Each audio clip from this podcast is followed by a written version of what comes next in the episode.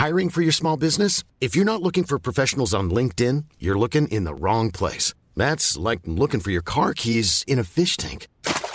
LinkedIn helps you hire professionals you can't find anywhere else, even those who aren't actively searching for a new job but might be open to the perfect role. In a given month, over 70% of LinkedIn users don't even visit other leading job sites. So start looking in the right place. With LinkedIn, you can hire professionals like a professional. Post your free job on linkedin.com slash people today.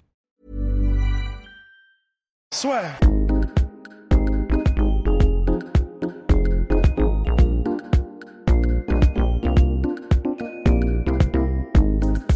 Bonjour à toutes et à tous et bienvenue dans le podcast La Soirée avec monsieur, attention ça ne rigole pas, avec le Capitaine Crochet.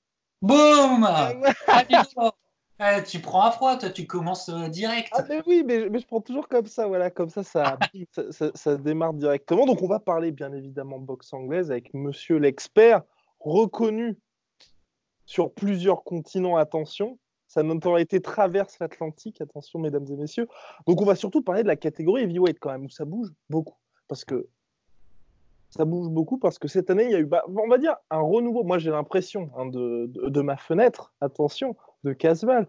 J'ai. Euh, non, non, ne te flagelle pas. Ne te flagelle. J'ai cette impression quand même que là, euh, as, ça se tire un petit peu la bourre entre plusieurs noms et tu n'as plus ce côté Anthony Joshua puis le reste du monde. On a l'impression que, mine de rien, Fury Wilder, ils ont montré qu'on pouvait exister hors Anthony Joshua et surtout, ce qui était quand même intéressant, c'est qu'ils n'ont pas spécialement parlé dans leur rivalité, tu vois.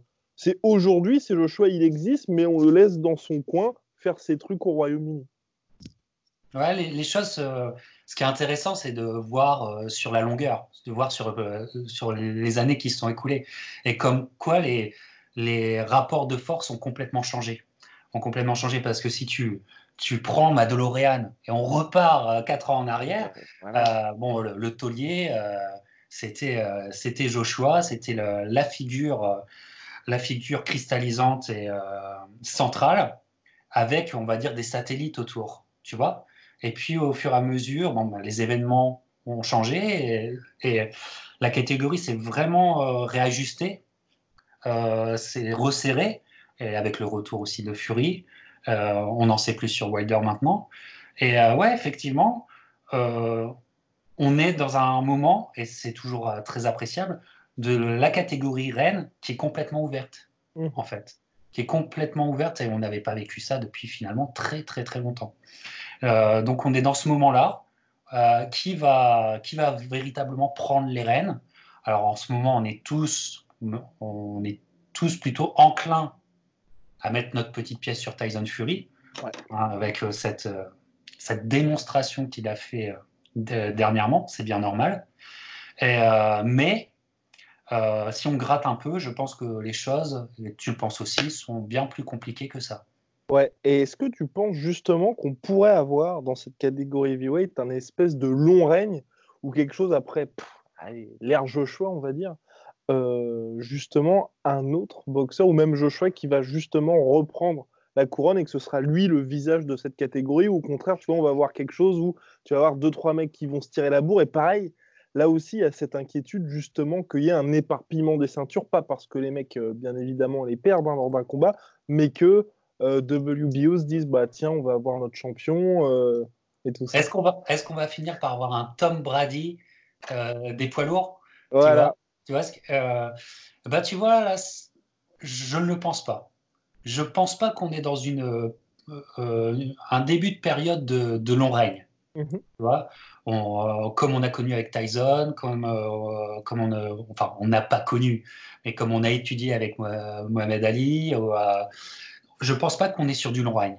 Mhm. Pourquoi? D'une part, parce que Tyson Fury le dit lui-même, il lui reste c'est ce qu'il dit. Hein. Est-ce que, voilà, est-ce que tu crois C'est ce qu'il dit. Tyson Fury qui dit. Il lui, reste, il lui resterait trois combats dans, dans, les jambes, comme on dit, dans, dans le ventre. Euh, moi, j'y crois relativement. Hein. tu sais, euh, la boxe est quand même euh, est remplie d'histoires de mecs qui continuent malgré tout. Donc, bon. Mais s'il y en a un qui est bien enclin à, à rester sur sa ligne, c'est peut-être lui. donc, déjà, pour la longue déjà, je, crois qu'entre cette génération-là, alors Wilder, on se répète, Wilder, Fury, euh, Joshua, bah, il finalement, il y aura qu'une trilogie. Mhm. Tu vois? Et je pense qu'il y a d'autres trilogies qui vont manquer. Même s'ils finissent par s'affronter, le Fury euh, Joshua, je pense pas qu'on ira vers une trilogie. Tu vois Donc, euh, au regard de l'histoire, euh, est-ce que ça, ça, sera une génération qui fait le tampon entre une prochaine qui va être encore plus exceptionnelle? Peut-être, peut-être. Mhm. Et en tout cas, pour, pour Joshua, même si bon, il a récupéré ses ceintures, quoi qu'il en soit, même s'il redevient non pas lui-même, mais même s'il reprend en, confiance et qu'il redevient Joshua qu'on a vu dans certains combats, notamment en 2015, moi je crois qu'il y a un blueprint qui a été fait. Ah, tu penses là? Même si ça a été une soirée sans, je suis bien d'accord que le 1er juin 2019, euh, ça a été une soirée sans pour lui, mais il y a quand même malgré tout un blueprint. Et que euh, à partir de là, chaque adversaire qui ira euh, se, se, faire Joshua ira avec quand même beaucoup plus de, de conviction que par le passé. Ouais. Voilà. Complètement. Après, bon, Joshua est né en 89, Tyson Fury est né en 88, donc on peut clairement, ils sont très loin de la fin. Exactement. C'est somme toute, somme toute des petits jeunes. De surcroît en heavyweight, où c'est vrai que là, euh, les gars, on, peut aller, on peut combattre encore et encore. Ils n'ont pas pris de tant de dommages que ça. Mm. Donc potentiellement, c'est vrai que puis même les, les jeunes qui arrivent, il pourrait être bloqué par ces mecs-là qui aujourd'hui euh, sont allez, des jeunes trentenaires. Donc potentiellement, sur le papier, en tout cas, on pourrait se dire qu'il y a matière à ce qu'il y ait un loin. D'un côté, Anthony Joshua, là, bah, business activé en plus avec Eddie Horn qui m'a mis ça d'une main de maître. Il n'y a aucune raison qu'il arrête avant clairement les dix prochaines années. Et Tyson Fury, s'il venait à être un petit peu plus cadré, bah, prendre goût aussi au juteux contrat ESPN Top Rank, il pourrait lui aussi rester assez longtemps. Donc c'est vrai que là, mine de rien, on n'est pas à l'abri d'avoir quelque chose qui. Enfin, j'ai pas le sentiment encore, c'est surtout ça, moi, pour cette catégorie bleuée. Tu vois, on a beau dire, ok, euh, ça y est, Tyson Fury, c'est le premier à avoir remporté, tu vois, toutes les ceintures, tous les titres et tout ça. Et Joshua, tu vois, qui est redevenu champion immédiatement après sa défaite. Euh, j'ai toujours pas ce sentiment un peu historique chez ces deux boxeurs et me dire, bah, ok, ça, ça va rester. Et dans 15-20 ans, on en parlera toujours pour dire, ah, il s'est passé ça. Est-ce que toi, tu ressens et tu te dis, bah, quelque part, on est quand même en train de vivre une période charnière pour la boxe anglaise et pour la catégorie poids lourd. Ah, pour la boxe anglaise, oui. Ah, pour la boxe anglaise, de toute façon, quand tu dis la boxe anglaise, quelque part, tu dis la boxe mondiale. Hein. C'est quand même. Ce, ce, ce, marché, ce public euh, est exceptionnel. Hein. Exceptionnel. De tenir la dragée haute aux Américains et pratiquement maintenant s'imposer, c'est quand même exceptionnel. Euh, moi, je pense quand même qu'ils ont une haute conscience de euh, la possible legacy qu'ils peuvent laisser. Hein. Ils ont haute conscience de ça et ils ont une haute conscience qu'il va falloir quand même, euh, tu sais, qu'elle soit euh, coulée dans le marbre. Donc, il va falloir qu'ils s'affrontent. Ils le savent bien. Ils le savent bien. maintenant, on est tous tournés, les Anglais sont tous tournés vers un Fury Joshua. Voilà. Même si la trilogie avec Wilder va se faire, on est déjà dans le coup d'après pour Puri Joshua la, la preuve que ça sera, ça sera un événement mondial, indéniablement. Et euh, ben, à partir de là, ce combat va, si le combat est à la hauteur, là je crois que ils ont tous les atouts pour dire euh, faut parler de nous au même titre euh, que d'autres. Tu mhm. vois? Là, je pense que oui. Et Tyson Fury, je pense qu'il a extrêmement conscience de ça et que j'ai, il a dans la petite idée, l'idéal pour, pour lui, c'est de finir sa carrière en battant Joshua. Ouais. Tu vois, ça, ça, serait ça. On voit bien, on voit bien qu'il il le fait sentir que c'est ça qu'il recherche. Donc, euh, ce combat va arriver. Après, euh, ben, il faut pas qu'il arrive trop tard. Mmh, pas trop tard parce qu'ils peuvent, ils, sont capables, tu dis, ils sont encore jeunes, donc ils sont capables de nous faire une Mayweather Pacquiao. Hein. c'est ça. Et, c'est ce que je regrette un petit peu. J'avais l'espoir, tu vois, qu'avec cette défaite d'Anthony Joshua face à Andy Ruiz, tu un peu plus un sentiment entre guillemets hein, d'urgence chez Joshua et de se dire bon bah ok maintenant, certes les ceintures ne font pas tout, faut absolument coûte que coûte que je puisse me frotter au meilleur parce que bah, finalement tu peux même perdre contre un mec qui arrive en short notice. Et quelque part aussi, je me disais peut-être que Tyson Fury et Deontay Wilder allaient aussi se dire de leur côté, bon bah c'est vrai, on n'a pas, euh, tout peut arriver, surtout chez les poids lourds. Et finalement là, on voit qu'on est encore reparti vers des défenses obligatoires face à Pulev, face à Usyk qui reste d'être beaucoup plus intéressant que Pulev parce que Pulev clairement ne devrait pas faire long feu face à Joshua. Mais là, on va avoir la trilogie contre Fury Wilder qui est hyper intéressant. Mais après, voilà, on, sait qu'il y aura un espèce de combat entre deux d'attente avant il y ait le super fight. On espère, on croise les doigts. Et ça, là aussi, moi je trouve que c'est dommage que les mecs n'apprennent pas et qu'on reste toujours dans ce même schéma de la boxe où, contrairement au MMA et bien évidemment à l'UFC, on peut à l'UFC avoir des mecs qui, bah, par exemple, l'exemple de Conor McGregor, qui, quand il fait son run fou, là, avant qu'il revienne, bien évidemment, chaque sortie de Conor McGregor, c'est pour l'histoire. Et chaque combat, il bat des records pay-per-view parce qu'il affronte une superstar, parce qu'il affronte un mec que tout le monde a envie de voir. Mais ça, c'est l'éternelle de, discussion qu'on a, euh, eh oui, euh, eh Guillaume. C'est que le UFC fait sa politique.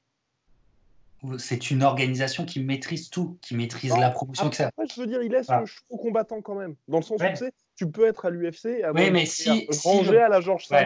Mais si le Bellator était aussi, si le Bellator était aussi gros ou était un concurrent euh, solide de l'UFC, tu aurais, une approche euh, du sport et de la promotion du sport complètement différente. Complètement différente parce que tu devrais faire avec, même si tu refuserais de faire des, contrats, ils existent, ils existent vraiment. Là, ils n'existent même pas. Ils n'existent même pas dans l'univers. Même dans, tu sais, dans, dans, dans comment dire, l'inconscient collectif, ils n'existent même pas.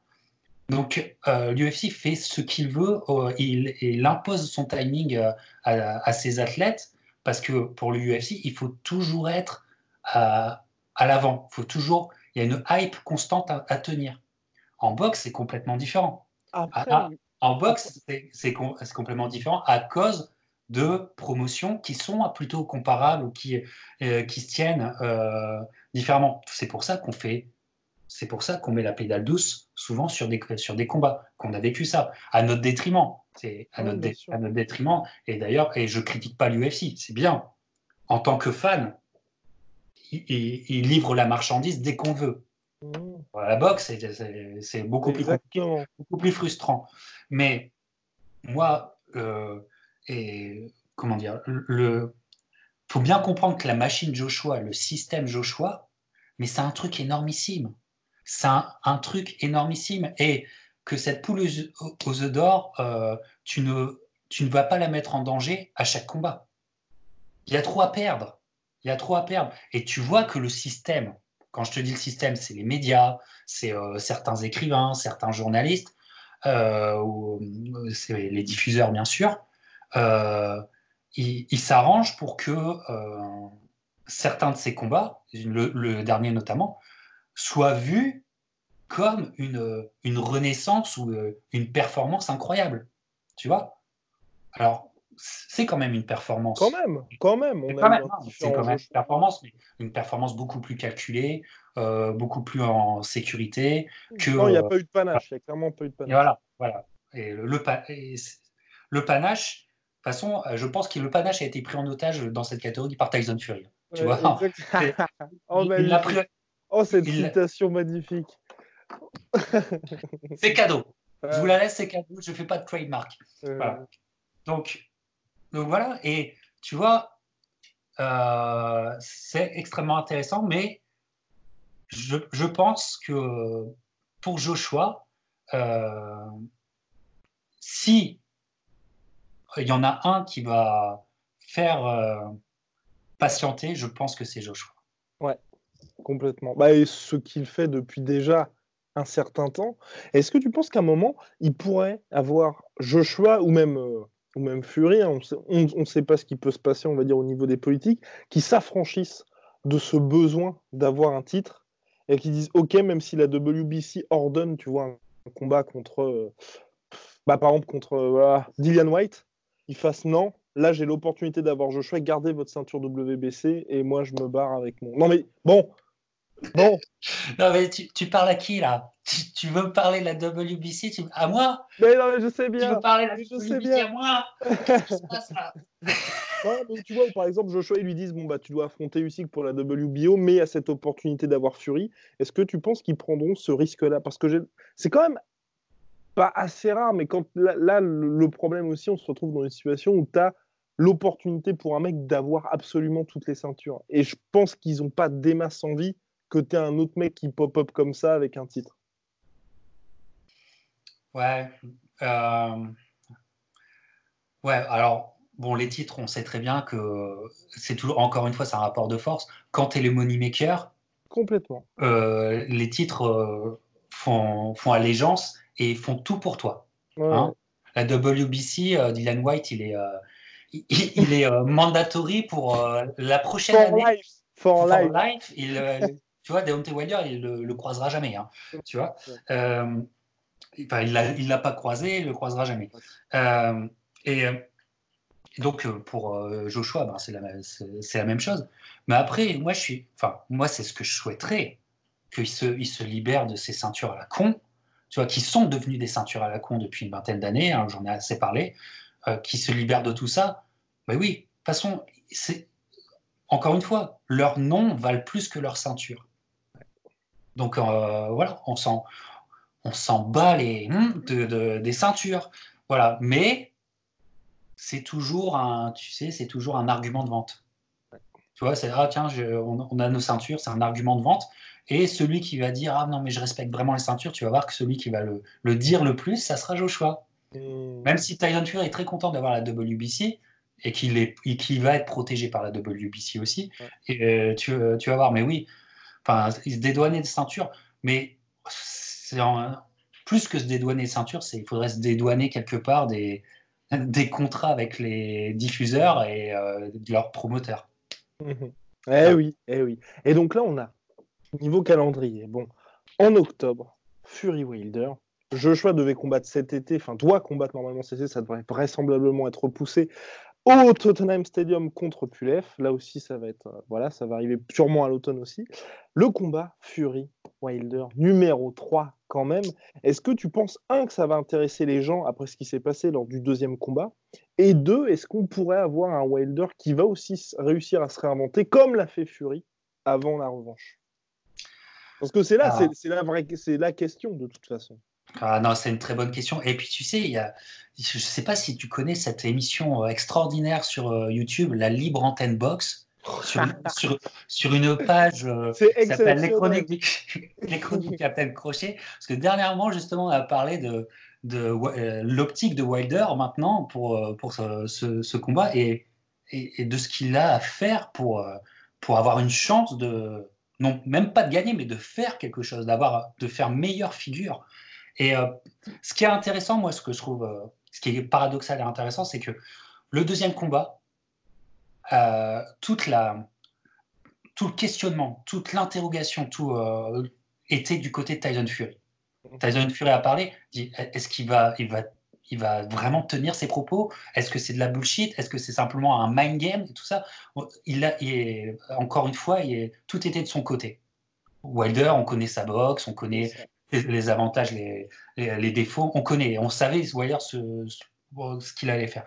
Et Fury, Fury a montré euh, encore un nouvel aspect de sa, de sa boxe. Il est capable. Et là encore, Fury, tu vois, il est vraiment.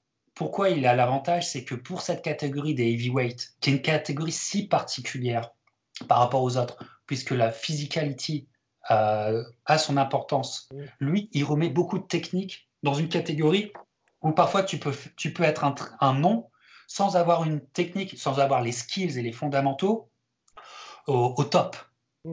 C'est euh, la, euh, le, comment dire, c'est l'apanage des, des heavyweights parfois. Et lui, ayant ça vraiment euh, pile poil, il y a toujours un, avantage certain. à se dire parfois que même à cause de ses skills, il joue parfois la décision, etc. Là, il a fait Kronk Steel, il a, il, a, fait des changements et ces changements étaient euh, des signaux forts. C'est ce que je disais euh, avant le combat. Le fait d'avoir Andy Lee et Sugar Hill dans son coin, c'était des signaux très forts et il les a pas pris pour rien. Voilà.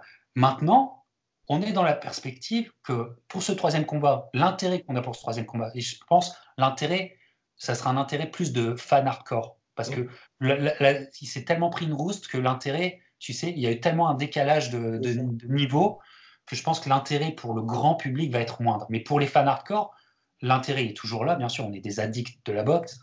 Euh, l'intérêt est tout de suite sur Wilder. Qu'est-ce qu'il va bien pouvoir faire? Quels sont les ajustements? On sait que Wilder ne peut pas faire des ajustements énormes, mais, mais il a un petit peu de, il, peut faire des petits paramètres qu'il peut essayer de changer. Si encore veut, il faut, a-t-il compris Il faut le changer? Et, penses-tu, et penses-tu à ça? Parce que c'est vrai que c'est la chose qui, a frappé aussi un petit peu tout le monde, c'est depuis la défaite, y a eu, on a cette impression d'aucune remise en question chez Deontay Wilder. Et c'est assez choquant parce que la plupart des champions, quand même, ok, sur le moment, tu vois, dans la post-fight interview, c'est vrai que c'est assez compliqué. Hein. Tu viens de te faire envoyer au tapis, tu perds pour la première fois de ta carrière. Effectivement, c'est un peu compliqué de dire, bon, bah, même, même s'il a dit ce soir, le meilleur mec à, le, meilleur boxeur a gagné, ceci, cela. Mais ensuite, il y a eu à aucun moment où il a dit, bah, effectivement, il y a eu ça, ça, ça qui a été fait. Et c'est ce qui inquiète un petit peu, c'est que jusqu'à maintenant, moi en tout cas, peut-être que monsieur a, quelques infos là-dessus, euh, j'ai pas de piste qui me permettent d'être assez optimiste de son côté pour la trilogie.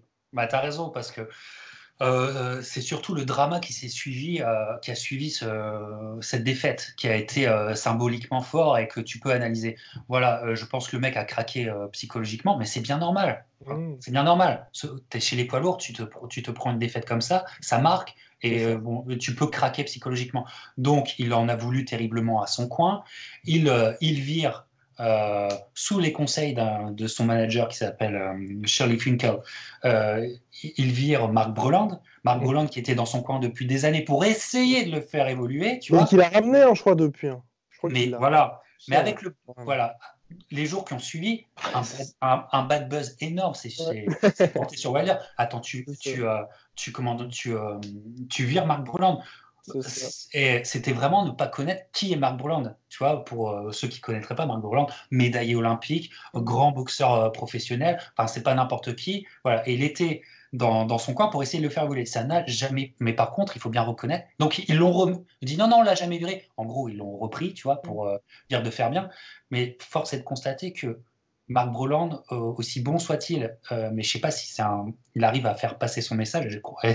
La conclusion, c'est qu'il n'a jamais réussi à faire passer son message. Il n'a jamais réussi à faire évoluer Wilder.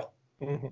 Wilder est aussi bon que quand il prend son titre en 2015, qui n'était pas un mauvais combat d'ailleurs, où euh, il avait, il, était voilà.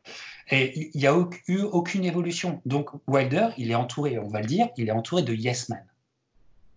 Et Wilder ne s'est toujours, c'est un, comment dire, euh, ne s'est entraîné que certainement que euh, de la même façon pour, la, effectuer la même chose. Alors tu me diras, ça marchait très bien. Tant mieux pour lui. Mais il y avait quand même, il y avait quand même des, signaux. Tu vois, euh, au bout d'un moment, heureusement qu'il a l'ouverture contre Ortiz. Complètement. Parce que sinon, ça, ça, ça, allait mal. Hein. mais bref, il est ce qu'il est. Mais là, Tyson Fury lui impose de devoir se regarder euh, dans le, dans le miroir et lui impose de faire des ajustements. Et c'est ce que je disais dans, dans ma libre antenne box, s'il y a un mec à prendre, parce qu'il n'a pas beaucoup de temps, alors là, il y a un peu de chance, parce que comme c'est reporté, il a un peu plus de temps. Mais il pourra, tu vas, tu vas pas, euh, je veux dire, tu, tu, tu, vas pas le transformer en Pernell Whitaker, hein, on est bien d'accord. Mm. Mais euh, je pense qu'il doit s'ouvrir à des très bons entraîneurs qui, euh, qui peuvent lui apporter deux, trois trucs. Et il y en a un pour moi que je vise, s'il fait ce, geste-là, à mon avis, c'est très positif, c'est Joe Gossen. Joe Gossen, pour moi, est, parfait. Il a l'habitude aussi de travailler sur des, en short notice, sur, sur des un combat, deux combats. Amir Khan, quand mm. Virgil Hunter était, euh, était malade, et qu'il pouvait plus entraîner, il s'est tourné vers Joe Gossen et Joe Gossen lui a quand même, l'a quand même remis à niveau, ce qui était, ce qui était pas rien. Euh, enfin, c'est un exemple. Et il doit se tourner. Maintenant, il doit faire quelque chose. Et il doit surtout s'imposer un travail que je pense qu'il n'aime pas. Il doit s'imposer un travail. Et là, il aura peut-être une petite chance d'apporter quelque chose de plus. Parce que Wilder, euh, parce que Fury, il l'a prouvé. Et c'est ça la force de Fury chez les poids lourds. C'est la vraie force de Fury chez les poids lourds, c'est que Fury peut avoir un plan A, un plan B, un plan C. Et il y en a très peu des, poids lourds qui peuvent véritablement monter sur le ring avec des plans différents. Très peu, puisque, comme je vous le dis, c'est une catégorie très particulière et parfois, en termes de skills, c'est pas, on n'est pas chez les super Walter, on n'est pas chez les légers. Tu vois? Donc voilà, c'est ce que je pense. Et le fait qu'on n'ait toujours rien euh, entendu de la part du camp Wilder, ou même dans les médias depuis maintenant, ça fait un mois, une semaine grosso modo que le combat est passé. Est-ce que pour toi c'est une indication que Wilder va rien changer du tout, ou alors va essayer de changer, mais toujours avec sa même équipe? Euh, Je pense que pense qu'il en a marre de, se faire complètement détruire sur un autre combat avec Tyson Fury. C'est le combat de la narration, c'est le, dans le le duel de la narration d'un combat et du mind game, il se fait bouffer à chaque fois par Tyson Fury. Le premier combat, il s'est complètement fait bouffer. On a vu le combat que par la perspective de Tyson Fury. C'est encore ça la grande intelligence de Tyson Fury, c'est d'avoir complètement vampirisé les médias avec son histoire, qui est une histoire belle, qui est une histoire inspirante. Sortir de la dépression, sortir des tentatives de suicide, etc. C'était inspirant. Et il a réussi à capter le, le, public, le grand public avec ça. Et le premier combat, on l'a vu que de ce, de ce point de vue-là. Wilder, il était inexistant euh, en termes, euh, tu sais, de, de, de paroles médiatiques. complètement. Le, deuxième, il lui refait le coup en disant je vais changer. Et tout le monde se dit putain, il va changer ou pas? Et on était tous comme ça, tu vois. Tout le monde, on a fait est-ce qu'il va le faire ou pas? Voilà. On a vu encore que euh, de sa perspective. Et là, je crois que Wilder, ah, il fait ok, j'ai rien à faire pour l'instant.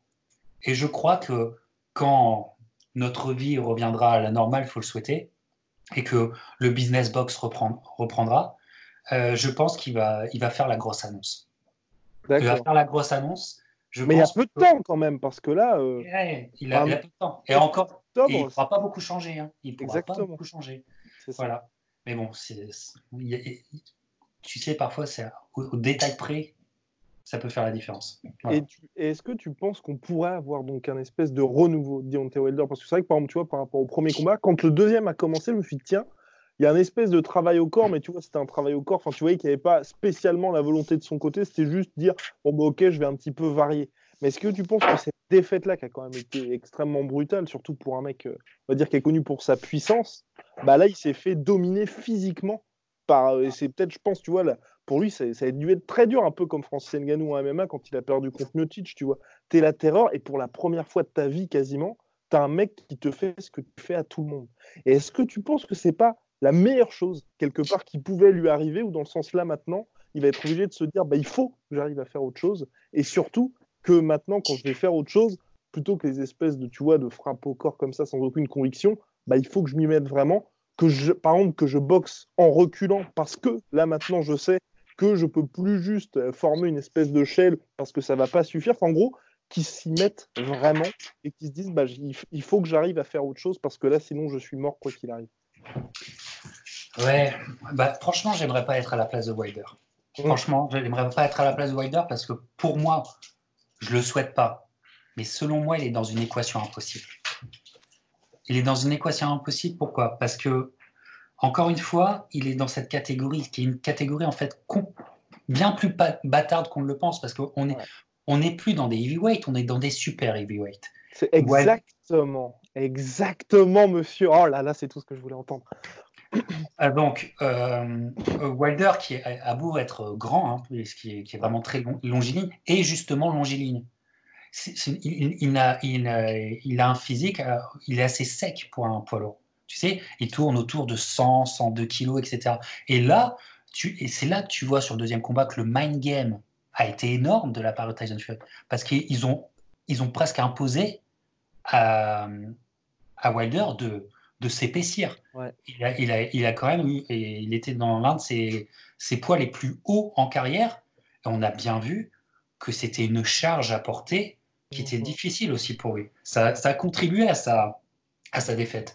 Donc, ce qu'on peut dire à la vue de cette défaite, faut qu'il revienne plutôt à, des, un poids le plus léger possible euh, parce qu'il il, il, est juste mieux. Il bouge mieux et euh, il bouge mieux. Mais le problème, c'est que en faisant ça et en étant chez les poids lourds, il est dans une équation impossible. Parce que maintenant, on est chez, on est chez des super heavyweights. Et les mecs lui feront toujours, maintenant qu'il y a un blueprint, ils lui feront toujours euh, sentir euh, la différence physique. 120, 124 euh, kilos le, Fury. Mm. et le, soir du combat, il était peut-être encore plus. 124 kilos. Joshua, si jamais il s'affrontait, Joshua, il serait pas sec. Hein. Joshua, il serait passif. Hein. ça, serait, ça serait, je pense, le, Joshua euh, contre, contre Vladimir Klitschko. Hein. Mais ce qui est logique de la part de, Joshua. Donc, Wilder, franchement, il, il a besoin d'un. Et c'est pour ça que, que j'aimerais tant qu'il se rapproche de Joe Gossen. C'est un souhait. Hein. C'est un souhait de, de, ma part. Euh, c'est parce qu'il a besoin d'un philosophe. Hein. Mmh. Il a besoin d'un philosophe entraîneur. Et euh, un des rares mecs euh, à, comprendre tout ça, je pense, c'est Joe Gossen. Mmh. Donc je lui souhaite, parce que Wilder, en termes physiques, il ne pourra pas apporter autre chose, il ne pourra pas nous surprendre en étant un, en étant un blocos. Mmh. Donc c'est sur le plan technique. Et c'est Wilder sur le plan technique. C'est un putain de problème. Tu vois et donc, euh, bah, on est sur. Euh, moi, je, ouais, moi je, me sens mal pour lui parce que je crois qu'il est dans une équation mais véritable impossible. Complètement. Ça va être assez compliqué sur lui. En plus, revanche immédiate où là, il va jouer vraisemblablement toute sa carrière sur un combat à 35 piges. Là, t'as raison, parce que là, si c'est perdu, c'est fini. Hein. Là, c'est fini. Il repart dans une carrière de, une fin de carrière. Euh, avec euh, des, des B-fighters ou des C-fighters pour se faire encore quelque chose. C'est fini. Ou euh, Wilder Joshua oublie à tout jamais. jamais. Et c'est pour ça que, alors je sais pas si c'est l'ego qui a parlé, mais euh, un ou deux combats de reprise pour s'ajuster, ça aurait été pas. Exactement. pas mauvais, hein. mais je crois que là, l'ego a fortement parlé. Hein. Tout à fait. Mais même un peu comme ce qu'a fait Fury, parce que mine de rien, Fury, enfin, bah c'est d'ailleurs c'est même lui qui l'a voulu parce que c'est vrai qu'on était parti pour une revanche immédiate. Finalement, il a signé dans son coin le contrat avec Top Rank. Ça lui a donné un an et demi tranquille pour faire ses ajustements, pour ensuite se faire bien évidemment la coupure et puis de se dire bon bah ok les gars, on n'a peut-être pas la bonne stratégie avec Ben et donc là on va peut-être changer. Enfin, pour lui, je pense que ça a été extrêmement bénéfique. Et là, pour le coup, bah, Welder, encore une fois, qui se retrouve finalement complètement dos au mur avec Fury qui dicte là encore euh, bah, à son rythme, hein, les négociations, et là qui se retrouve ouais, à six mois pour tout changer. Quoi. Enfin, pas tout changer, mais faire des gros ajustements à 35 piges quand même. Quand tu as fait la même chose toute ta carrière et que tu as commencé de surcroît très tard, c'est. Et, euh, casser des habitudes euh, profondes. Ouais. Bah, tout, tout, pratiquant de boxe euh, à, son niveau a connu ça, tu vois. Tu, tu changes d'entraîneur, tu changes de milieu, tu changes de salle, tu changes de tout, et le mec, le mec te réajuste.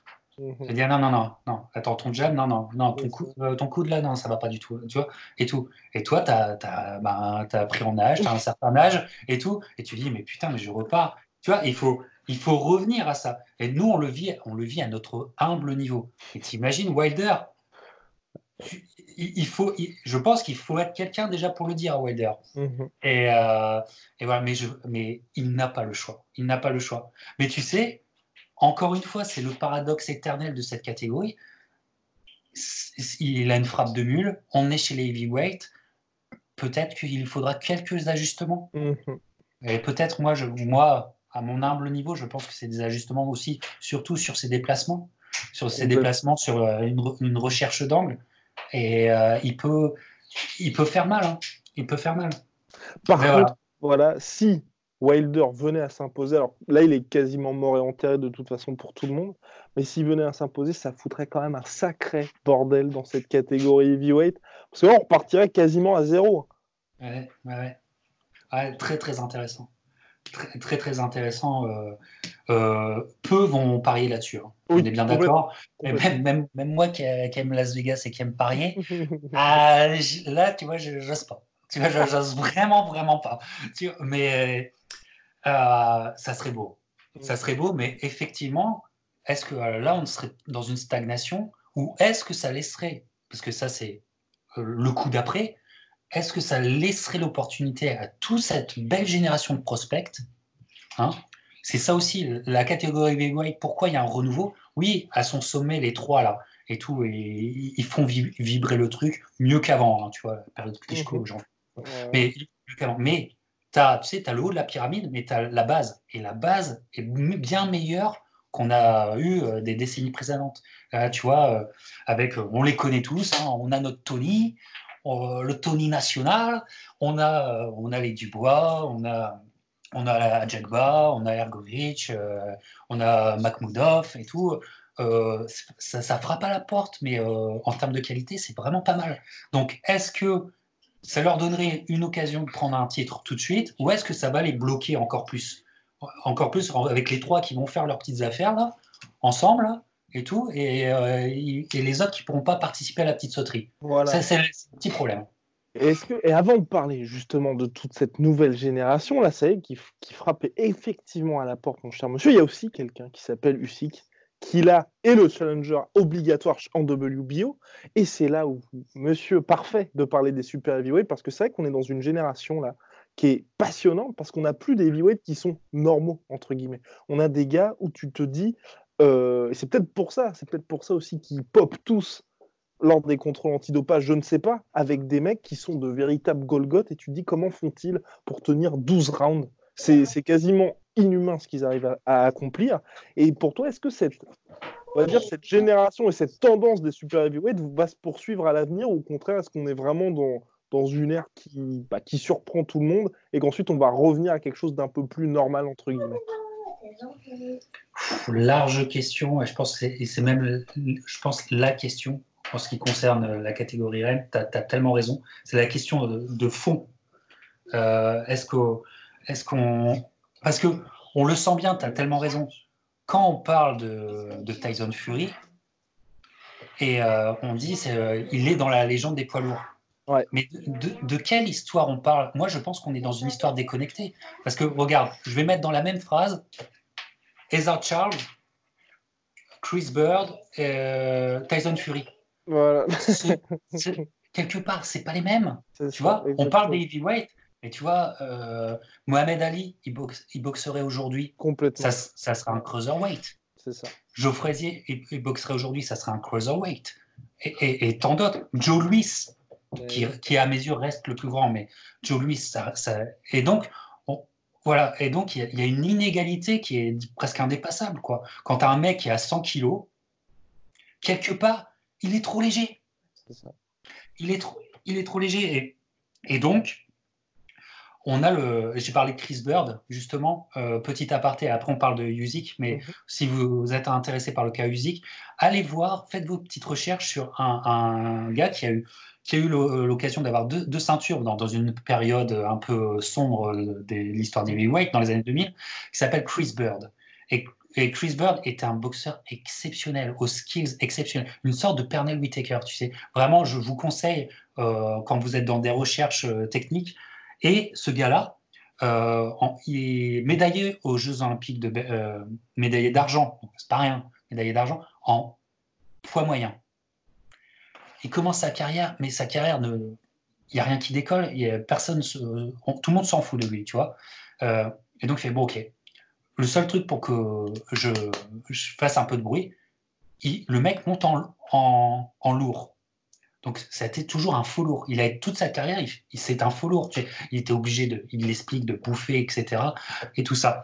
Et il l'a fait, en fait, avec cette perspective-là, tu comprends bien qu'il a fait des. Enfin, il, euh, met vraiment sa vie en, jeu et il fait des combats extraordinaires en n'ayant aucun punch il peut pas avoir de punch, tu sais, aucun punch. Et à la technique, et a réussi à s'en sortir contre Andrew Golota, euh, contre, euh, contre Vitali, contre euh, j'ai oublié non Mac, bon j'ai oublié le nom, vous vous retrouverez. Et, et ce gars-là aujourd'hui, il dit ce, que ça a coûté d'être en poids lourd. Il il s'est fait changer ses hanches ses deux hanches euh, changées. Il a eu euh, trois opérations euh, aux côtes, à, sa colonne vertébrale. Il, a, le mec a un, corps complètement meurtri. C'est ça le prix à payer d'être chez les lourds et chez les super lourds. Et lui, il a vraiment payé le prix. Donc, on en revient à la phrase de Vladimir Klitschko qui a dit un jour chaque cruiserweight devrait réfléchir à deux fois avant de monter en, en heavyweight. Il avait dit ça à, David Hay, mais je pense qu'il avait dit quelque chose de très vrai. Et donc, on arrive à Usyk. Usyk qui plie le game comme il faut chez les cruiserweight, légende des cruiserweight, euh, rien à dire. Rien à dire, euh, magnifique. Avec une, avec une boxe, avec une boxe incroyable. Voilà, c'est euh, le père Lomachenko qui l'a fondé euh, à l'image euh, de son fils. Hein. Donc, tu as un Lomachenko cruiserweight, c'est quand même incroyable à penser. Le mec n'a plus de défi. Il monte, il monte chez les heavyweights. Mais là, encore une fois, aussi bon soit-il, aussi supérieur techniquement soit-il, il y a encore à, à devoir affronter cette injustice de d'un physique euh, qui euh, de faire face à un physique trop lourd, trop lourd, parce que le mec et on l'a vu sur son premier combat. Je pense en plus, je pense qu'Uzik a, est meurtri par des blessures de, ils, ne le disent pas, mais je pense que le mec est bien meurtri par des blessures. Et son combat chez les lourds contre un journeyman, valeureux mais euh, complètement limité, ça n'a pas été, ça a pas été flamboyant. Ça n'a pas été flamboyant. Il arrête le mec quand même, parce que bon, c'est et tout, mais ça n'a pas été flamboyant. Euh, il faudra beaucoup, beaucoup plus contre, un, par exemple, un Tyson Fury. Complètement. Oh, même, bah, déjà contre Chisora. Déjà contre Chisora. Et voilà, on en arrive. Et c'est très intéressant qu'il fasse ça, mine de rien. Parce que ça, veut dire qu'ils. Clairement, ils sont en mode on peut plus se permettre de perdre du temps. Et euh, c'est cette année ou rien pour savoir si finalement. Enfin, clairement, il, bah, de toute façon, comme l'avantage, c'est là aussi où moi je trouve que c'est très bien cette catégorie heavyweight. C'est comme Eddie Hearn et Matchroom Boxing, qui est vraiment balls deep dans le truc. Ça permet de faciliter un petit peu les combats et de pas avoir des gars qui sont éternellement protégés. Et là, on a mine de rien un Usyk qui, pour son deuxième combat dans la catégorie, affronte Shizora. Et ensuite, le plan, c'est quand même de le faire affronter Joshua. Donc, quelque part, en trois combats, il va se frotter à la crème de la crème. Et c'est bien parce qu'on va pas avoir des années avant de se dire bon, est-ce qu'il va faire ça ou le regret de ah bah il a affronté Joshua, mais c'était un Usyk de je sais pas trop quel âge et euh, voilà. Bah, déjà d'une part, Usyk, euh, malgré son nom, ça sera le B-side.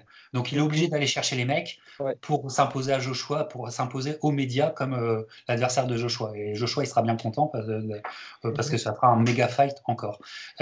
mais moi, je pense J'adore Shizora, mhm. mais on aura encore des questionnements euh, même après ce combat. Ah bah de quoi qu'il arrive. Parce que Shizora est un... 40 piges. Voilà, d'une part. Et puis c'est un heavyweight traditionnel. Hmm. C'est pas le plus grand des heavyweights, c'est pas le plus lourd des heavyweights, même si euh, c'est un beau bébé. Euh, et, et, c'est un boxeur usé, malgré que ça frappe encore de ouf, tout ça. mais je pense on aura encore nos questionnements par rapport à Usyk parce que dans la perspective d'affronter les super lourds. C'est deux super lourds qui, qui me paraissent euh, qui me paraissent imboxables, quoi, tu vois. Mhm. bon, il y aura plus de chance avec Joshua qu'avec euh, Fury, à mon avis. Ouais. Et comment se préparer face à ça? Parce que on, peut se dire aussi que ça va être un peu rushé pour Usyk, parce que tu vois, pour moi, c'est un peu le, c'est ça va être un outsider, mais je pense vraiment que face à ces deux-là, tu auras cette limite physique, malheureusement. Et puis en plus, Usyk, c'est vrai qu'il a ce côté un petit peu diesel.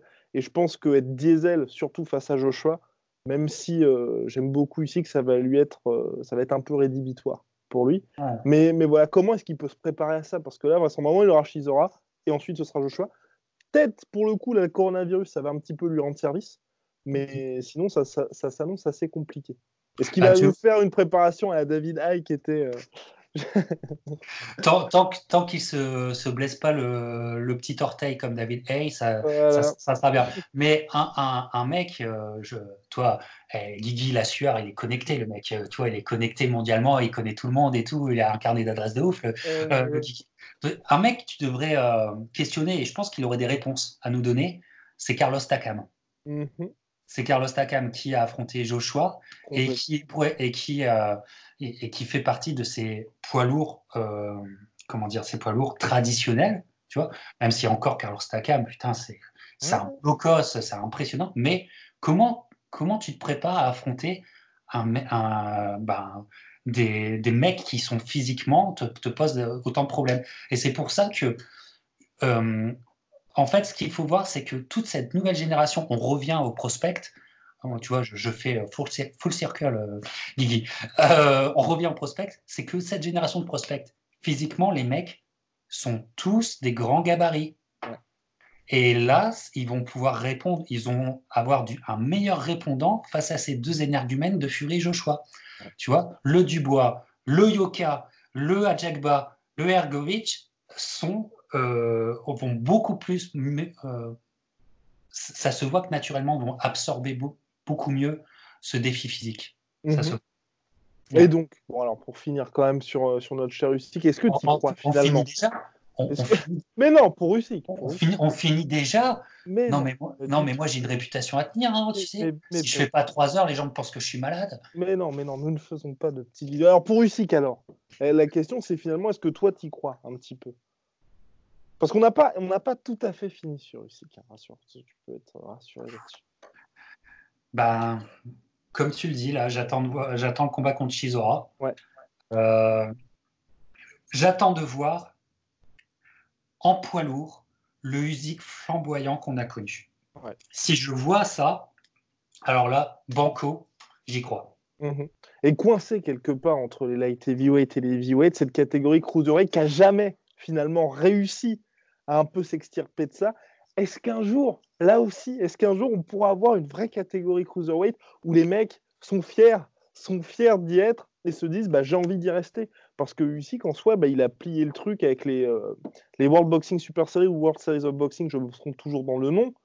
Voilà, passons. Mais en, en voilà, en l'espace de deux ans, il a nettoyé le truc et ensuite il est parti, ce qui est un peu dommage parce que du coup, tu vois, tu as une catégorie qui aurait pu, à mon sens, tu vois, exister par ce superbe champion et les gens se seraient mis à découvrir des noms, à regarder les cruiserweight parce que tu as Usyk et qui aurait pu devenir à l'image de ce que Lomachenko est en train de faire à New York quand il remplit le MSG, bah, tu te dis, ouais, putain, bah, tu as un mec quand même qui est en train de se faire vraiment un nom dans cette catégorie. Et là, bon, bah, il recommence tout, matchroom boxing, tout ça chez les heavyweight. Je trouve, pour ma part, je trouve ça un petit peu dommage parce qu'on aurait pu avoir l'occasion d'avoir une, une belle catégorie cruiserweight. Enfin, ou en tout cas avoir un nom et puis avoir la lumière sur cette catégorie-là.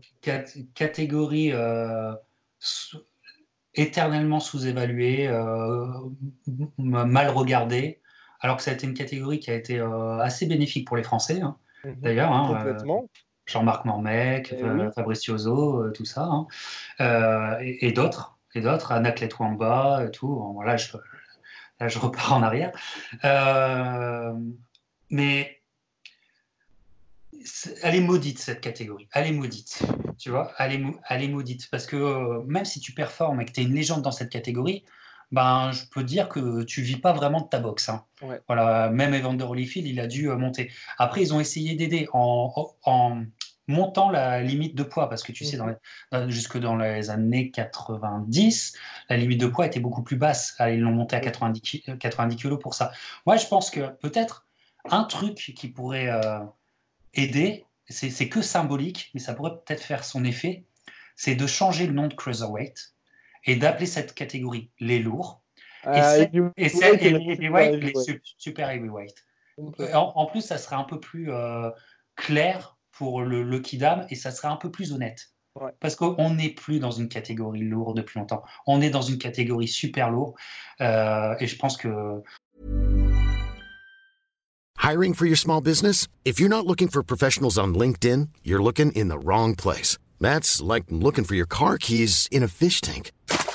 LinkedIn helps you hire professionals you can't find anywhere else, even those who aren't actively searching for a new job but might be open to the perfect role. In a given month, over 70% of LinkedIn users don't even visit other leading job sites. So start looking in the right place. With LinkedIn, you can hire professionals like a professional. Post your free job on linkedin.com slash people today. On, est, on est rentré dans la catégorie super lourd depuis, euh, depuis le, ben, l'ère Klitschko. Mhm. L'ère Klitschko. Hein, Vladimir, hein, tu nous auras fait des cadeaux, Vladimir. Hein, tu nous auras fait des cadeaux, Vladimir. Merci beaucoup. Et donc voilà, donc on espère pour la catégorie cruiserweight, enfin, ça va, ça va réussir à se décanter bien. Maintenant, on va parler un petit peu des espoirs quand même chez les lourds, parce que c'est vrai que là, ça y est, ça commence un petit peu à bouger. Et puis, symbole un petit peu de ça, pour moi en tout cas, c'est le combat Joe Joyce, Daniel Dubois, qu'on devait avoir là aussi, qui a été reporté. Ce combat-là, est-ce que pour toi, ça montre que deux questions. Soit euh, bah, Joe Joyce, en fait, c'est pas du tout un espoir. En fait, euh, plus ou moins, les gens ont abandonné sur lui et se disent euh, bah, il faut qu'on fasse ce combat-là parce que Joe Joyce, il a quand même, je crois, 40, 35 ans, si je ne m'abuse. Ou alors, est-ce que c'est bien le fait qu'il y a trois mecs qui sont au-dessus, donc Fury, Wilder, Joshua, et il faut que la catégorie avance. Et il faut que tu aies un espèce de vivier qui se développe vraiment et que tu aies un espèce, un espèce d'espoir qui arrive à exister là-dedans. encore une fois, est-ce que la catégorie est complètement bloquée pour encore longtemps ou est-ce qu'elle est ouverte? Voilà. Et les mecs, ils ont besoin de continuer leur carrière et de l'augmenter, de, la, faire fructifier, euh, euh, d'avancer. quoi. Euh, et si les trois sont inatteignables, que ce soit sportivement ou en termes de business, on ne peut pas signer les contrats avec eux. Bon, bah, et c'est ce qui est bien, c'est qu'en en fait, quelque part, tu crées sans le dire, tu crées une sorte de tournoi entre prospects. C'est intéressant. Alors, et, c'est assez dangereux parce que, tu vois, euh, généralement, les promoteurs ne montent pas des prospects pour tout de suite les affronter à d'autres dangers prospects euh, pour, se faire, pour euh, se faire niquer à, à, un mètre du championnat du monde, tu vois. Mais il est très risqué ce combat. Franchement, moi, j'étais surpris qu'il le fasse quand même. Ouais, ça se fait d'autant plus que c'est les, les roast beef. Tu vois, et qu'ils ont leur et qu'il y a toute une histoire box qui fait que s'il y avait un, bien un pays qui peut faire affronter des prospects, c'est eux.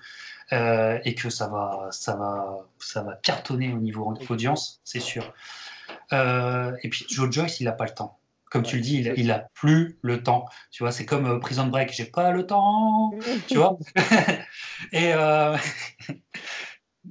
et mais écoute, franchement, Daniel Dubois, il, a la cote, et moi je l'aime bien aussi. Hein. J'aime bien. De toute façon, un, un, power puncher comme ça, euh, on ne peut qu'apprécier. Hein, euh, mais attention, Daniel Dubois, ok, il, est bon, mais qu'est-ce qu'il a affronté pour l'instant? Il a affronté des, gens qui, euh, des, gens qui le font progresser peu à peu. Quoi. Mm. Voilà, c'est quand même tout en sécurité. Il n'y a pas eu de gros, gros dangers. Là, pour moi, c'est un big step up pour Daniel Dubois. C'est un big step up. Mais et et euh, Joe Joyce, euh, qui à mes yeux, je trouvais était en pleine régression depuis longtemps, même si, encore une fois, il fait, il fait peser son physique sur ses adversaires. Hein. C'est pas anodin que, là, ce, que le mec, c'est deux grandes victoires pour l'instant. C'est ce qu'ont des petits euh, poids lourds qui sont en plus qui sont un peu finis. Steven et Jennings. Bon, Jennings, il, a, il, a donné, il a donné un combat, Jennings. Voilà. Mais là, euh, combat complètement ouvert, mais je pense qu'on on en fait trop avec Dubois, on n'en mhm. fait pas assez avec euh, euh, Joe Joyce. Je pense que c'est beaucoup plus proche d'un 50-50 fight qu'on le pense.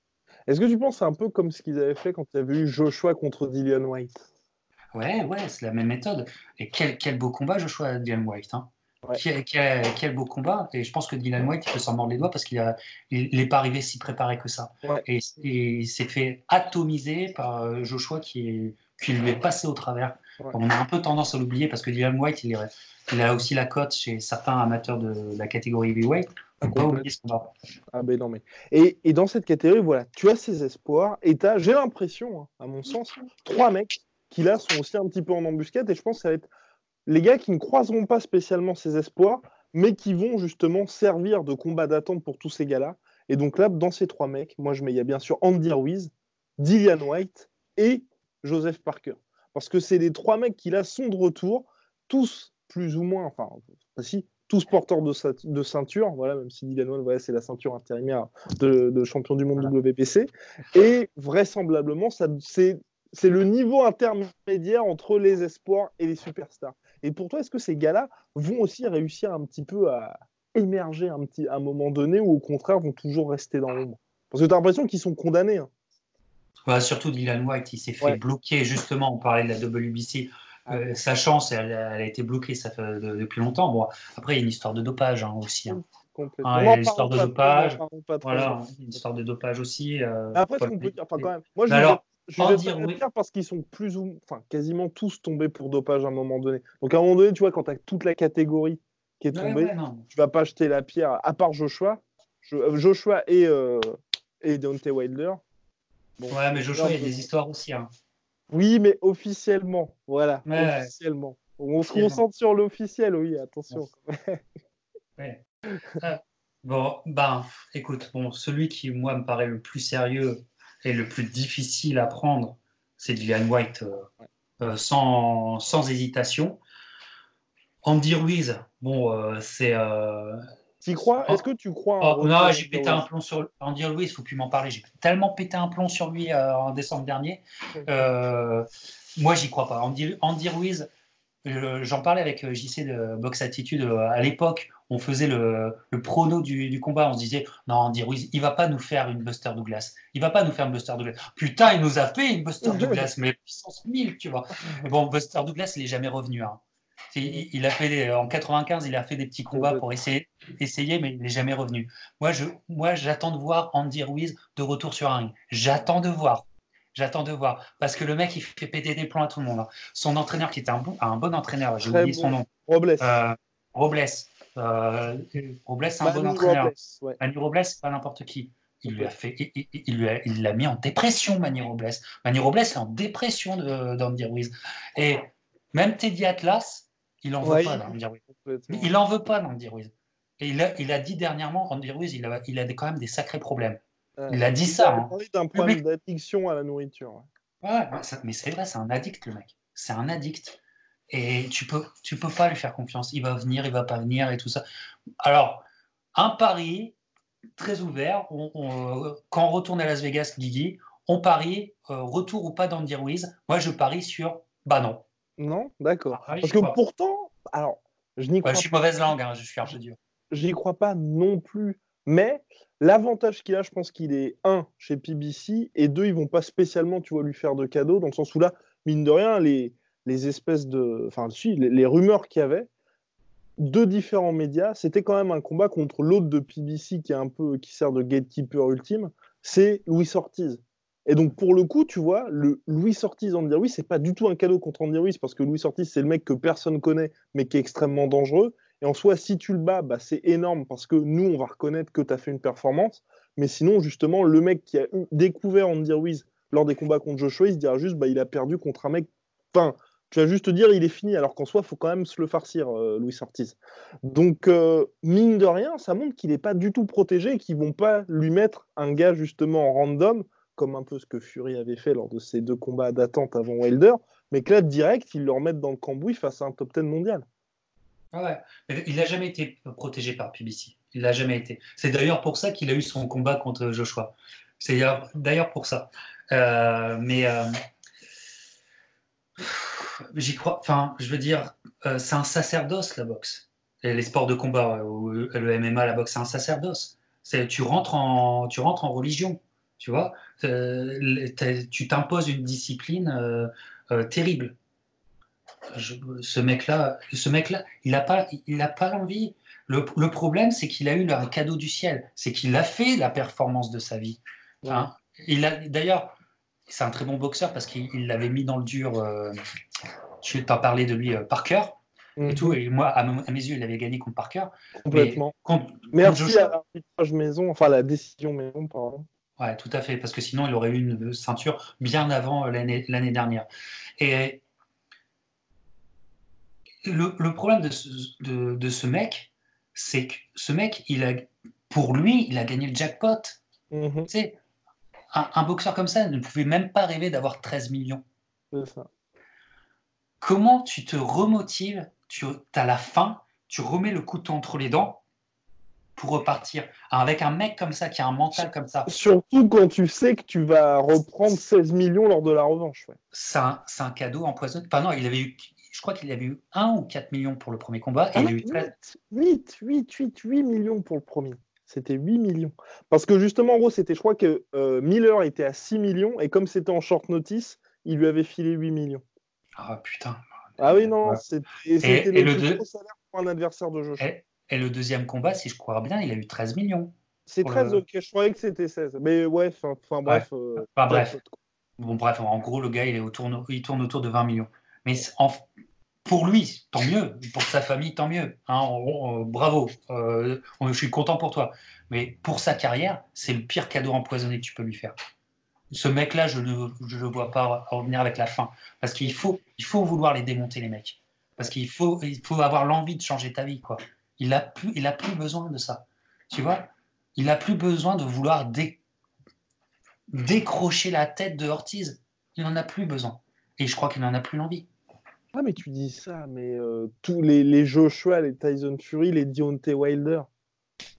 Bah, ils touchent ça, ils touchent ça, mais ils ont, ils ont cette envie aussi. Et, puis parce que, côté Mexican style quand même, donc dire oui, tu on pourrait, on pourrait ajouter ça aussi. Alors que là, tu as vraiment l'impression que le gars, il a terminé et qu'il se dit, bah maintenant, ça y est, je, je vais euh, cash in, alors que le gars a à peine commencé sa, enfin, véritablement commencé, tu vois. Parce que on, comment dire, à certains de ces mecs, on peut leur reprocher plein de choses. Tu sais, je suis pas, moi, je suis vraiment pas fanboy d'aucun finalement, mais il faut leur reconnaître qu'il y en a et ils sont des champions. C'est un statut, c'est un statut à porter, un statut à garder. Et la mentalité de champion, c'est un autre stade, tu vois. Tu, tu, tu, tu, boxes pour changer ta vie, mais quand tu viens de champion et que tu veux le rester, c'est un autre stade euh, mental. Et il euh, faut reconnaître qu'un Joshua est, plutôt un mec qui respecte ce statut de champion. Wilder l'a fait aussi. Euh, voilà.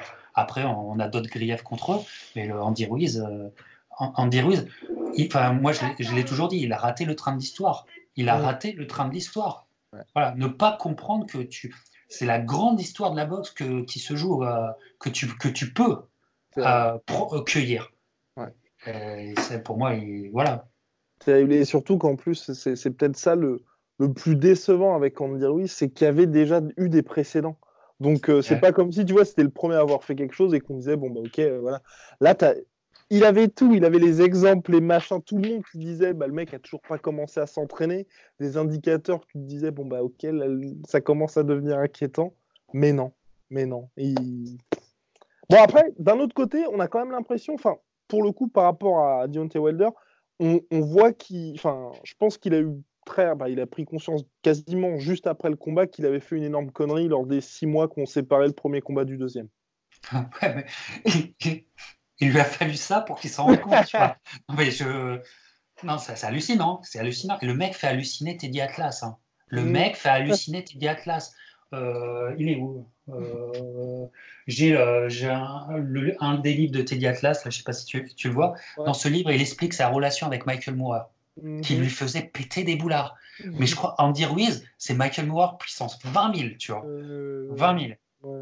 Ah oui, non, mais de toute façon, s'il, parce que Petit Atlas donc c'est proposé hein, pour, euh, pour être coach de, bah, de d'Andy oui, je pense que de toute façon, s'il le prend, tu dois avoir un accord où les mecs vont dire bah, soit il va à fond, soit il va pas du tout. Hein, parce que de toute façon. Euh, d'ailleurs, d'ailleurs est-ce qu'on a des nouvelles même d'un prochain coach pour Andy Ruiz ou pas du tout? Ah, J'ai rien vu, moi, en tout cas. J'ai juste vu quand même quelques tweets d'Andy Ruiz en train de faire des abdos sur Twitter en mode ça y est, regardez les gars, je suis là. Et sur Twitter, il est très très drôle en ce moment.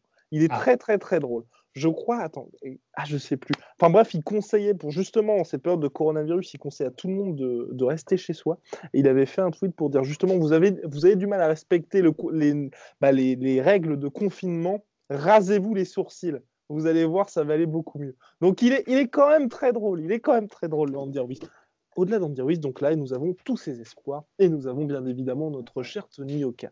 Notre cher Tony Oka. Tony qui ne va pas combattre, enfin qui n'a pas combattu, euh, pas boxé le 14 mars dernier. Sauvé, bah, à la base, il n'a pas eu d'adversaire finalement. Ensuite, l'événement est tout simplement passé à la trappe à cause du coronavirus, donc c'est un mal pour un bien finalement. Mais voilà, cette catégorie-là est tarde à avancer, alors que justement, Joe Joyce, qui est bien sûr, enfin, il va pas traîner ça toute sa carrière, mais voilà, on va dire, Joyce c'est le mec qu'il a quand même battu en finale des Jeux Olympiques en 2016. Il allait affronter Daniel Dubois, qui lui aussi est un autre, qui est lui aussi un autre, on va dire, rival à distance pour l'instant.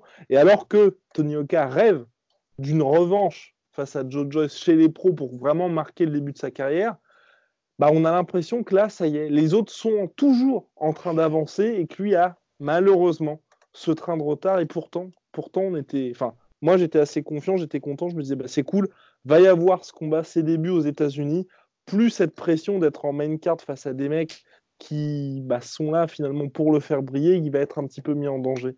Mais ça tarde, ça tarde et c'est dommage. Bon, alors, on va parler du, du et c'est toujours compliqué. Alors, si vous ne connaissez pas, il y a une super émission sur YouTube euh, qui s'appelle Libre Antenne Box et qui était titrée le, tribunal du fight où j'explique, je, euh, je donne mon point de vue sur cette fameuse polémique du combat du 14 mars à, New York. Voilà. Ou euh, pour ceux qui penseraient que je suis mauvaise langue avec Tony, euh, je suis plutôt avocat de Tony sur ce coup euh, à mort. Bref, voilà, je ne vais pas me réexpliquer parce que c'est un peu touchy. c'est un peu touchy. Parce que pour moi, enfin bref, Tony Yoka, il est dans cette catégorie des, lourds en étant prospect, etc. Et il faut bien comprendre, et ça je le dis de chaque débrief de, de ses combats, il est dans une course. Mhm. Il, est dans une course et ils sont dans une course les uns les autres. Tu vois, une course à distance, tu vois, de façon parallèle. Voilà. Et, eh ben, quand tu es un prospect anglais, eh ben, ta carrière est beaucoup mieux gérée que quand tu es un talent euh, brut français euh, dirigé par des mecs qui comprennent rien au game. Voilà. Et donc, et, de toute façon, il peut pas le dire, mais tu le sens bien qu'il a envie de le dire. Tu le sens bien qu'il en a gros sur la patate. Hein, son, son, tweet, hein, c'est ça, quand, il a annoncé, il a annoncé que le combat n'allait pas se faire, euh, il en avait gros sur la patate. Ça, se sent. Et... Bah, en même temps, pour lui, ah. ça faisait quand même coup sur coup deux combats qui étaient annulés. Ouais, bien sûr. Mais après, euh, voilà, euh, lui aussi, de son côté, il a, fait peut-être des erreurs et tout ça qui ont fait qu'il a retardé. Voilà. Mais après, sur ce qui est le plan business, tout ça, moi, ce que je vous dis, enfin, là, faut euh, le discours qui est passé dans certains médias à dire ah bah vous voyez Top Rank ils savent pas le ils, savent pas le travail ils n'ont même pas trouvé un adversaire non mais sérieux sérieux mais qui va croire ça? Non tu parles de Top Rank Tony Yoka, il, va vers Top Rank, Top Rank pourquoi? Parce que c'est la meilleure société de promotion depuis 60 ans. non, mais les mecs, euh, et Bob Arum et son équipe sont des experts pour faire éclore des prospects et pour, les, et pour leur donner un statut de star et de star mondial. Euh, si on connaît Miguel Cotto aujourd'hui, c'est grâce à qui? C'est Top Rank tu vois Et la liste peut continuer, continuer. Lomachenko, avec qui? On, Lomachenko, c'est Top Rank. Voilà, Tony Yoka, voilà. Et Top Rank, mais ils ont une méthode. Ils ont une méthode, et je pense que Tony, était euh, tout à fait en accord avec cette méthode. Cette méthode, c'est quoi? C'est, oui, euh, comment faire des mismatchs au départ, mais de façon rapprochée pour se faire connaître du public américain. Parce que quoi, dans cette fameuse course, c'est une course médiatique. Tony Yoka, il n'existe pas pour le public américain. Et chez les poids lourds, plus que dans les autres catégories, si tu veux exister, si tu veux avoir ta chance, il faut que tu sois connu du public américain. Et là, ils étaient dans un projet de on le fait connaître. On le fait connaître. apparemment, apparemment, ça, ça, ça arrive en contradiction, ça arrive en euh, frontalement, ça ne va pas avec, je pense, des gens du côté de l'autre côté de l'Atlantique tu vois. Et je pense qu'il est entre deux feux. Il est entre le marteau et l'enclume, le Tony Yoka. Et c'est frustrant. C'est frustrant pour ses fans, c'est frustrant pour lui, c'est frustrant pour le, public français parce que c'est la plus grosse chance française dans la catégorie reine, on, ne va pas se mentir. Et voilà. Putain, vraiment, faut arrêter le mauvais délire. Maintenant, maintenant il, y a, pire dans la vie.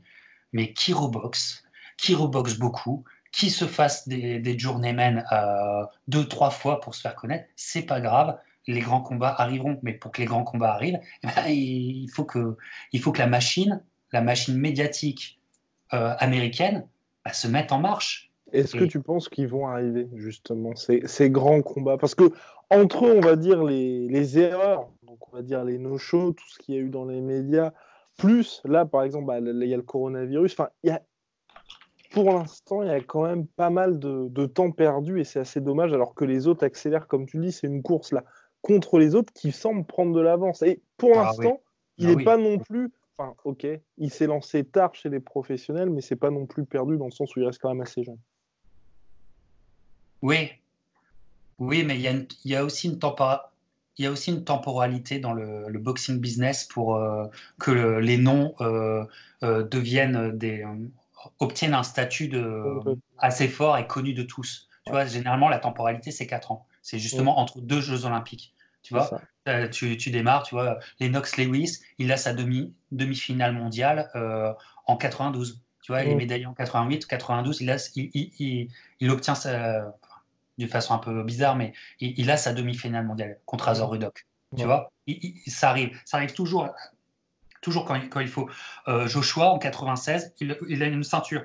C'est ça. Tu vois, il y a toujours cette temporalité. Alors, cette temporalité, elle est, elle est déréglée, on va dire, dans le cas de, de Yoka, pour multiples raisons que, que chacun euh, euh, euh, pensera.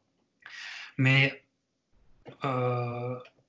écoute, il va se faire dépasser par des mecs qui, je pense, sont moins bons que lui. Mhm.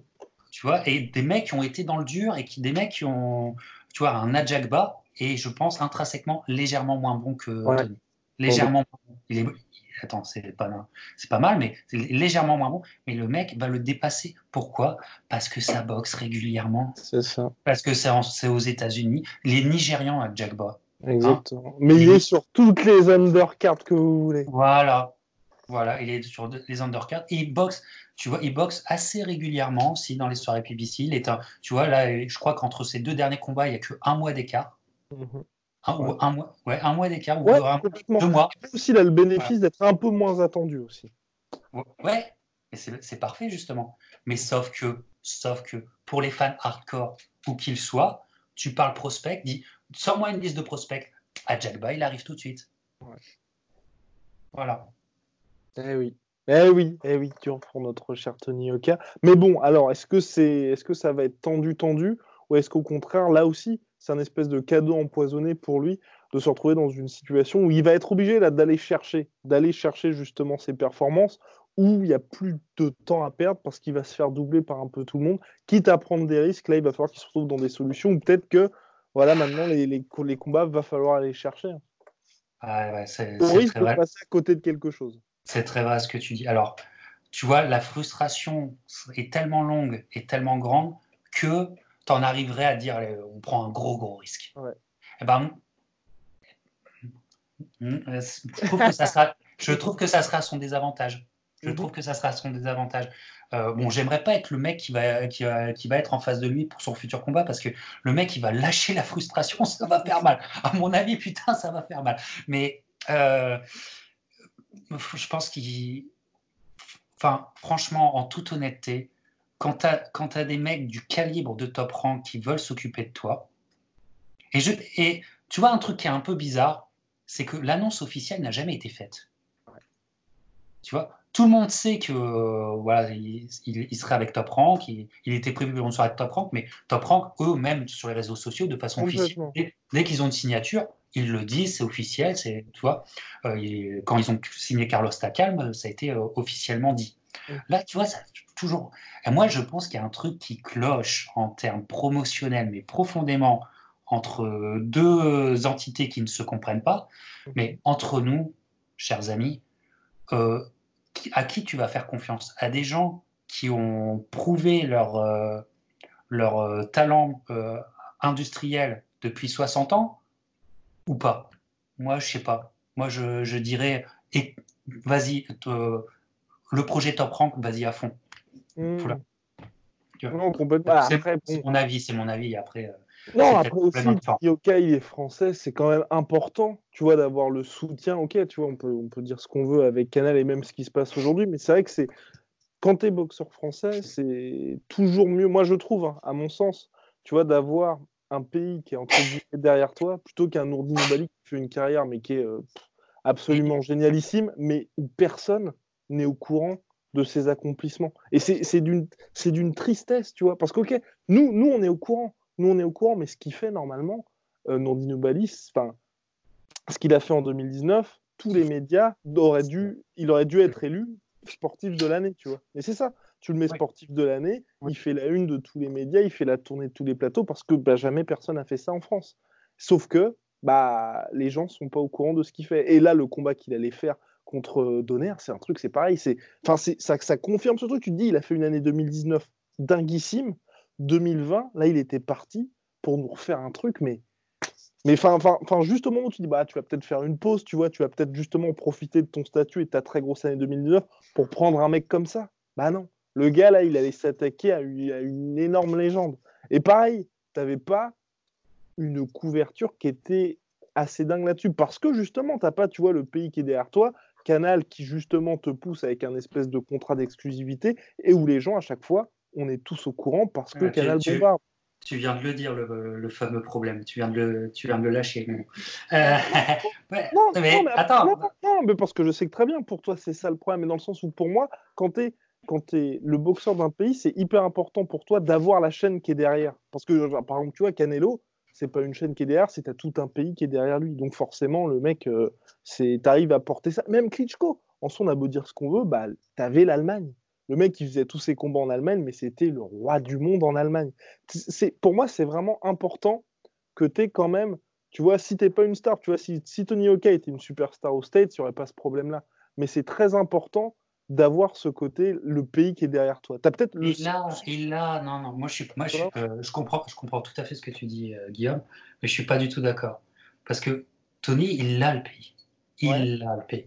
C'est le fer de lance, c'est la locomotive de, de, la boxe en France. Quand tu dis boxe au casu de base, un nom, Tony Yoka, c'est sûr, sûr garanti. Tu parles de Tony Yoka, écoute, à notre humble niveau, on voit la différence. Tu vois, moi, moi, je, moi, je suis dans le underground de, de, YouTube. Je parle de Tony Yoka, je fais des chiffres qui ne sont pas, qui, qui ne sont pas mon, mon, quotidien, qui ne sont pas ma, ma moyenne. Tu vois Et c'est parce qu'il y a un travail médiatique derrière. Tu vois. Pour tout, bah, un exemple, les youtubeurs, pour tous les youtubeurs, tu vas mettre Tony Yoka, tu feras du gros score. Mm-hmm. Hein? C'est un signe, c'est un, un, signe. Tout, il a, et euh, ce qu'il a fait, sa, sa, sa, période olympique et tout ça, il a le, euh, le public. Voilà. Maintenant, je vais être dur, mais il a, euh, il a le pays, mais c'est pas le pays le plus, euh, euh, le plus fort en termes de IQ box. Mm-hmm. Tu vois, les, France, les Français et, et, les, certains médias. Et donc. Oui, mais tu es d'accord qu'il faut un appareil médiatique oui, derrière toi. Voilà. Écoute, tu peux rester petit seigneur chez toi et vivre confortablement, ou tu peux revenir en roi chez toi. C'est ça la différence. C'est ça la différence. Tu vois, tu peux revenir en, roi. Tu peux continuer à les faire euh, éternellement, tes, combats au zénith, euh, dans d'autres salles et tout ça. Et, ça marchera. Et ça, marchera. Tu, comment dire, euh, ton avenir sera toujours sécurisé. ou, ou, et de toute façon, encore une fois, il est dans une catégorie à part, la catégorie américaine par excellence, les heavyweights. Voilà, tu dois, si tu dois, tu, dois réussir aux États-Unis. Tu vois, Klitschko, il a, il, a, il a dû finir par réussir aux, États-Unis. Ils ont même forcé. Ils sont forcés. Il aurait pu rester en Allemagne, comme tu disais, toute sa vie, être dans des stades euh, de foot euh, à Stuttgart euh, devant 60 000 personnes pour un combat de merde à chaque fois qu'on a vu. Mais il était obligé aussi d'aller au Madison Square Garden pour essayer. je pense que la, comment dire, l'histoire d'amour euh, n'a jamais pris, mais euh, il, le remplissait quand même son Madison Square Et tu vois, Yoka, euh, il fait une campagne américaine, tu vois, ça réussit pour lui, imaginons il a un titre, mais tu, tu reviens en France, tu reviens avec les médias américains, avec l'intérêt des médias américains, avec un diffuseur américain, avec, avec les médias américains, et voilà, donc tu peux faire toujours ta carrière en disant ah non mais faut que faut que je pense à mon public, faut que je pense à mon public et tu restes toujours là ou alors tu fais le grand saut, tu vas te faire connaître là où il faut te faire connaître, tu vas démonter des têtes là où il faut démonter des têtes et tu quand tu reviendras avec une ceinture, c'est au stade de France que tu feras le combat. Tu vois Ah mais mais mais pour moi, ce qui est important, c'est juste de pas tourner. Joshua au stade de France. Déjà, alors, Yoka Joshua, je pense que ça se fera à Wembley déjà. Avec, avec des mecs qui ont une vision, qui ont une vision pour lui, mais Joshua Yoka au Stade de France, c'est réaliste. c'est fou. Ça se fait, pour moi, ça se fait si c'est honnêtement, si ça, ça se fait, c'est revanche et si, euh, si euh, Yoka a battu Joshua lors du premier combat. Parce que bon, attends, Matchroom Boxing, ils ont. t'es fou, t'es fou, t'es complètement fou. Mais, euh, mais, pour moi, on va dire, c'est. C'est pas si fou que ça. Il, peut pas. Arrête ça, mais pas pour le premier combat.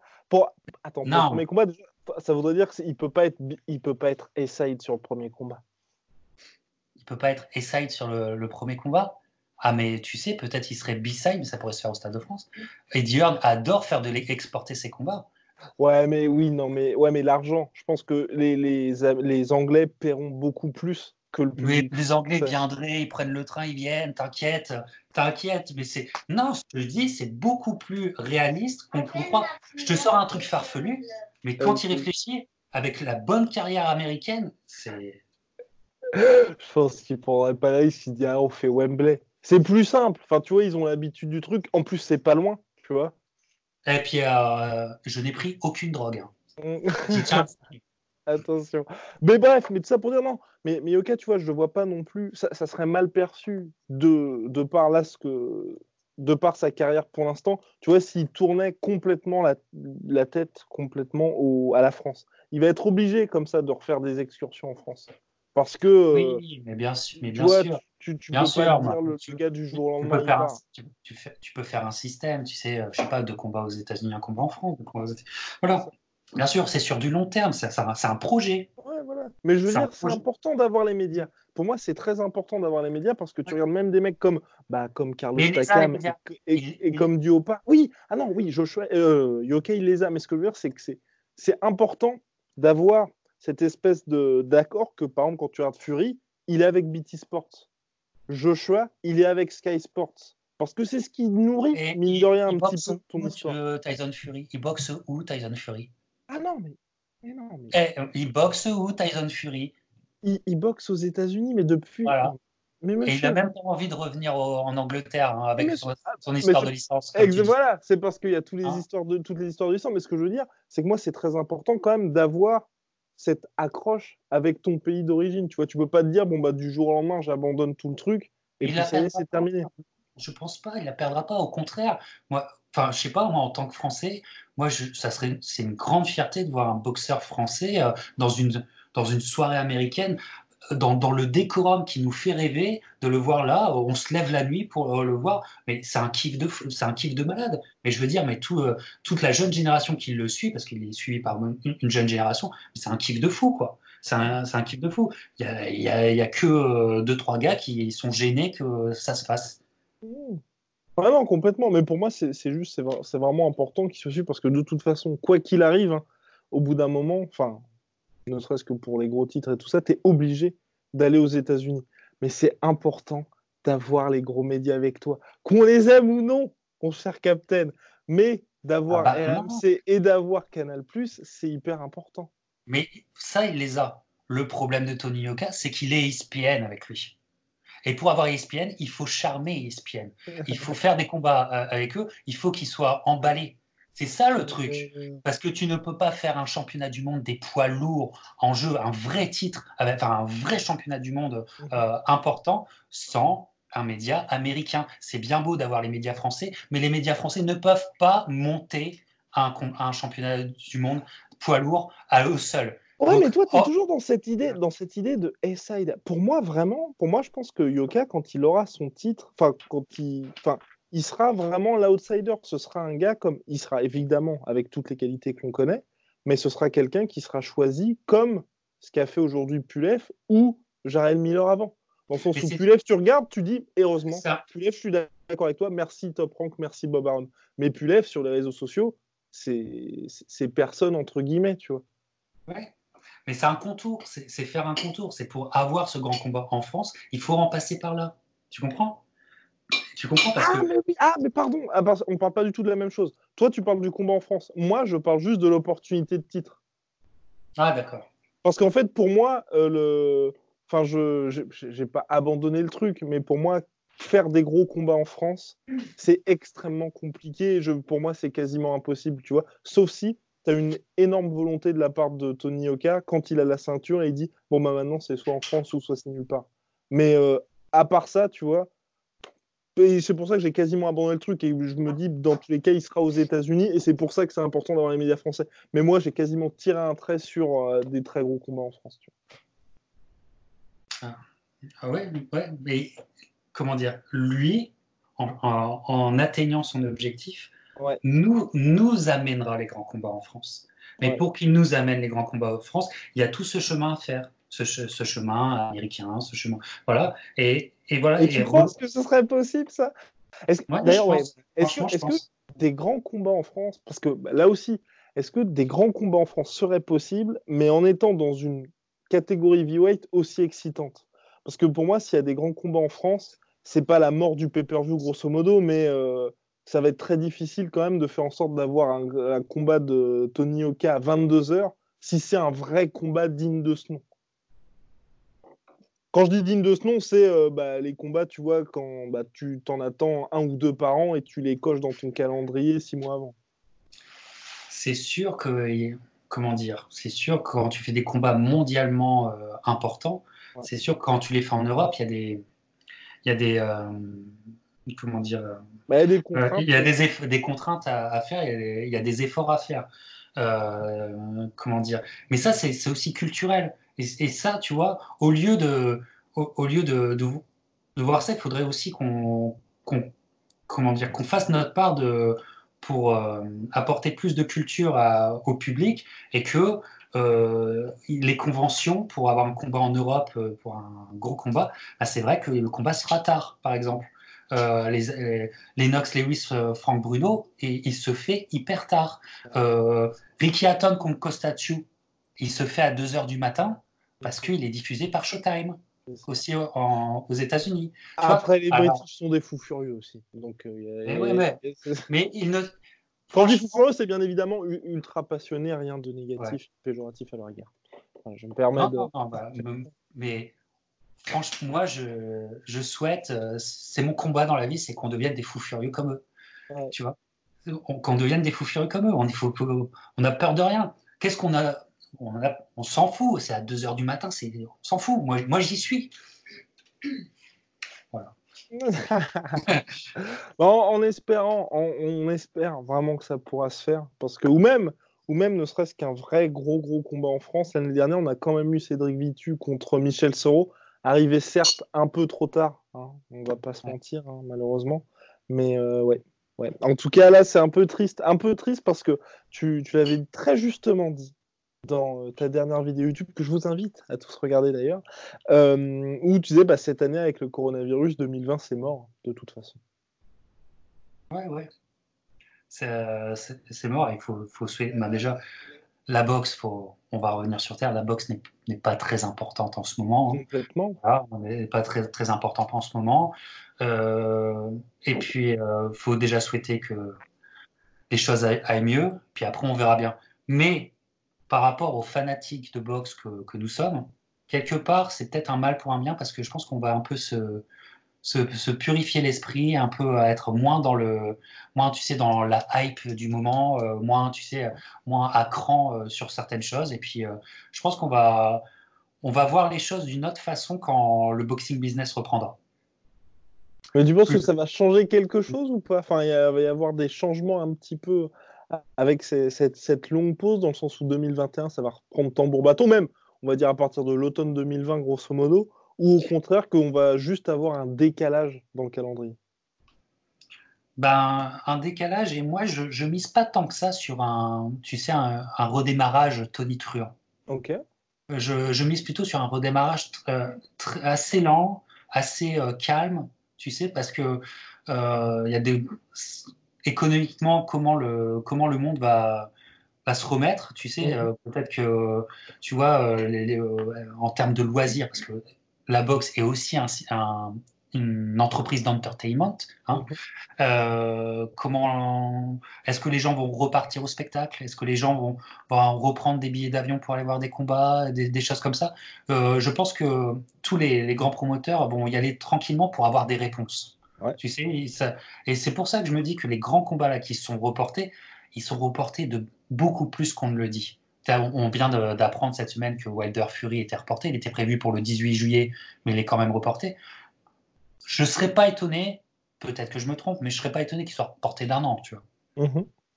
Voilà, parce que euh, il faut que l'économie reprenne et tout, et les sommes sont tellement importantes pour les gros combats que les enjeux sont tellement importants, enjeux de casino, enjeux de hôtel, enjeux de, voyage, enfin, de, plein de choses, que je me dis que finalement, c'est les grandes, grandes affiches, peut-être qu'on va avoir ça qu'en 2021.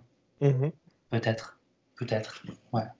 Oh Mais bon, ce, qui, ce qui est bien, c'est qu'on est dans un sport avec une histoire tellement dense, tellement incroyable, que tu as toujours à des découvertes à faire dans le passé. Mhm. Donc en ce moment, ça peut être aussi une belle occasion de repartir dans le passé, pour c'est des chapitres de boxe qu'on est tous. Et de revoir toutes les vidéos, toutes les archives du Capitaine Crochet, parce qu'il y en a des vidéos.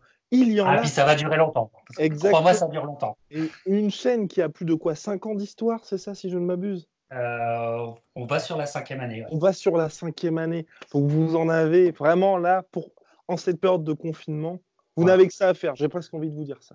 Ouais. Dernière question, parce que bon, là, il va être quand même 2 heures du matin, il faut que je dorme, mon cher capitaine. C'est pour. L'heure de Ricky Hatton contre. Voilà. Attention.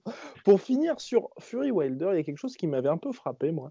C'est, donc, il y a eu cette gate, cette euh, fameuse billetterie à 17 millions de dollars qui est devenue la plus lucrative de l'histoire pour un combat chez les lourds, mais un relatif échec en pay-per-view, puisque euh, bah, le combat a perdu de l'argent parce qu'il fallait qu'il soit à 1 million en pay-per-view, et ils ont fait 880 euh, 000, je crois, ouais, 800 000. Comment, comment ça s'explique, sachant que, mine de rien, ils ont quand même lâché le spot lors du Super Bowl. Donc, euh, voilà. Bah, après, bon, ils n'ont pas lâché tant que ça. C'est fou, ça. Puisque c'est Fox qui diffuse. Puisque c'est Fox qui diffuse le Super Bowl. donc, Fox, co-diffuseur, donc ils n'ont pas payé directement. Mais c'est complètement fou quand même. Bah, quelque part, ils ont payé parce que le, temps d'antenne, les 30 secondes, c'est euh, que tu perds quand c'est 5 millions de dollars les 30 secondes. Exactement. Après, ils ont peut-être décalé, tu vois, en scratch. mais c'était fou quand, on regardait le Super Bowl. Euh, on est tombé dessus. Je, oh putain, tu vois, même moi, tu vois, mais ouais, ils ont, franchement, ils ont été de bonne volonté parce qu'en plus, c'était une association de deux networks des deux plus gros sportifs. Euh, comme à la belle époque où HBO faisait avec Showtime pour très peu de combats.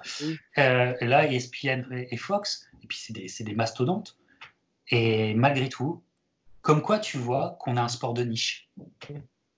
On a un sport de niche parce que ils ont vraiment sorti euh, les armes automatiques ah, bah, c'était d'une violence. On pouvait pas passer à côté de toute façon. Et, et tu vois qu'on est devenu, devenu niche parce que le million Oscar de la Hoya dans les années, dans les années 90, le, les, les pay-per-view, le, maître des pay-per-view, c'était Oscar de la Hoya. Et même pour des combats qui ne sont pas des combats qui resteront dans l'histoire, il, a, il a très très souvent tapé le million. Attends, pour, toi, tu pour toi, t'expliques ça par un recul de la boxe, tout simplement, ou c'est juste D'accord. Ah, ah, pour moi, c'est un recul culturel. C'est ça, ça prend moins de place dans, ça prend moins de place dans le, dans, dans l'inconscient sportif collectif, tu vois. Les, les gens le, au bureau, ils, vont, ils vont pas débattre de boxe comme ils ont pu le faire par le passé. Je te parle du public américain. Euh, et donc il y, a ça. Et puis. Euh... Tu penses que c'est pas Wilder aussi? Enfin moi, c'est un peu ça. De, de mon côté, moi je me suis dit c'est plus la confirmation qu'aux États-Unis, Wilder, les gens ne le connaissent pas trop. Parce que, comme tu l'as dit très justement, c'est encore Fury qui a fait toute cette histoire. Enfin, qui a encore fait toute la narration du combat. Et en soi, Fury, aux États-Unis, hein, bien évidemment, c'est pas lui la superstar. Et Wilder, on a vu, enfin, il s'est quand même fait huer pendant l'hymne. Donc, euh, oui, parce que euh, les roast beef, ils se sont débarqués en Ils étaient là. Comme d'hab. Hein. Mais avec là aussi j'étais surpris. Est-ce que tu t'attendais bah, personnellement moi été surpris de me dire waouh Fury a réussi à faire déplacer les Britanniques à, Las Vegas. Ah, j'avais jamais senti ça. Enfin tu vois j'avais jamais senti une telle ferveur chez lui auparavant. Ah pour pour Tyson. Pour, Tyson, Fury. Oui complètement. Oui non sinon. Euh, enfin, je veux dire, Conor McGregor, Anthony Joshua, je suis pas surpris. Ah, Mais là, pour Tyson Fury, c'était waouh. Oui, ou Rick Hatton. Contre Mayweather. Parce que Mayweather, il gagne le combat, mais il a perdu un autre combat, c'est le, combat du public. Il était complètement plié par Ricky Hatton. Hein, euh, il y a la, comment, la fameuse, euh, c'est légendaire, la, la pesée Ricky Hatton Mayweather. Allez voir ça. Euh, un boxeur qui tient son public dans la main. C'est beau à voir d'ailleurs, c'est très beau à voir. Ça te donne des frissons. mais encore une fois, Wilder a été monté, mais dans un sport et dans un système de niche. Tu vois? Euh, diffusé par Showtime ou par, euh, ouais, par, par, Showtime. Et en fait, tu t'aperçois que euh, ils ont créé une star, mais une star de niche. Et donc, pour que ça pète vraiment, ils sont, ils sont passés prêts finalement. Et puis aussi, aussi, il y a le streaming. Et aussi une chose, mais j'en ai beaucoup parlé dans mes émissions que vous allez tous revoir, bien sûr, mes chers amis. Euh, mais un truc aussi qui fait que parce que c'est quand même 80 dollars, hein, c'est que c'est plus cher que le UFC. On avait déjà parlé quand tu étais venu sur eh ma chaîne pour parler, euh, parler un peu business UFC boxing. Tu te, te souviens? Mais les cartes des soirées box en pay-per-view sont indignes. sont indignes. Quand des 80 dollars que tu as dû gagner quand même avec euh, ton dur labeur. Bah ouais, mais euh, écoute, tu veux mettre 90 dollars pour une soirée, il n'y a que le main event qui t'excite Non, c'est pas possible. Et après, en plus, tu as des mismatchs. Tu vois Ce n'est pas possible. C'est indigne. Euh, la, grande époque, pourquoi un Julio César Chavez arrivait à être une star du pay-per-view? C'est qu'il était monté à chaque fois dans des soirées qui s'étaient chargées, qui étaient tellement chargées que tu avais six combats que tu voulais voir. Tu vois? Donc, ouais, tu l'as acheté. À l'époque, il n'y avait pas Internet et donc il n'y avait pas le streaming. Donc, il y a tout ça. Moi, y a, on est un sport de niche, il faut le reconnaître. Il y a, on est dans une époque du, streaming. Et puis, ils sont aussi responsables parce qu'ils nous donneraient de la qualité. Et eh ben, euh, quand tu as de la qualité, je suis prêt à payer. Voilà. Quand, quand, quand quand il y, a, un bon restaurant, ben, je suis prêt à payer l'addition parce que je sais que c'est un, un, artiste qui va me faire à, manger. Mais, quand, mais, mais je donne pas de tips au McDo. Tu vois ce que je veux dire? Je, je, sors pas le tips au McDo. Voilà. Oh là là, eh bah voilà, bah formidable. Ah, merci beaucoup, merci beaucoup, Captain. On l'a fâché malheureusement pour finir. Soit.